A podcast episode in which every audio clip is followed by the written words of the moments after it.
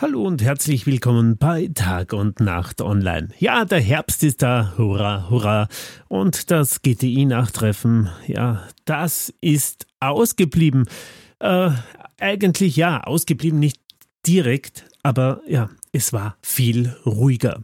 Die Polizei zieht nach diesem GTI-Herbst-Nachtreffen eine Bilanz. Wegen des Schlechtwetters kamen merklich weniger Fans aus der Tuning-Szene mit ihren Autos nach Kärnten als die Jahre zuvor.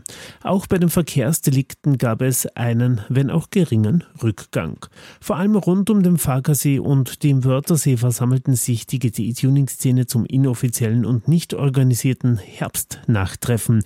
Hotspots waren fast wie immer der Campingplatz Annetz in Eck am Farkasee und die Tankstelle in Selbridge Bridge bei Felden.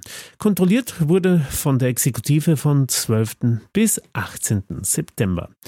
76 Kennzeichen wegen technischer Mängel wurden da abgenommen. Besonderes Augenmerk eben wurde vor allem auf technische Umbauten an den Fahrzeugen sowie die Raserei gelegt.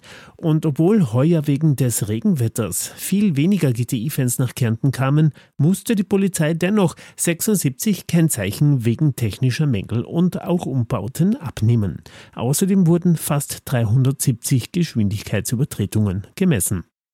Täglich waren bis zu 150 Polizeibeamte bei verschärften Kontrollen im Einsatz. Es sei extrem viel kontrolliert worden, hieß es von der Kärntner Verkehrspolizei. Außerdem wurde auch fünf Autolenker aus dem Verkehr gezogen und 700 Verwaltungsübertretungen geahndet. Im Vergleich zum Vorjahr gingen aber die Übertretungen aber dennoch leicht zurück.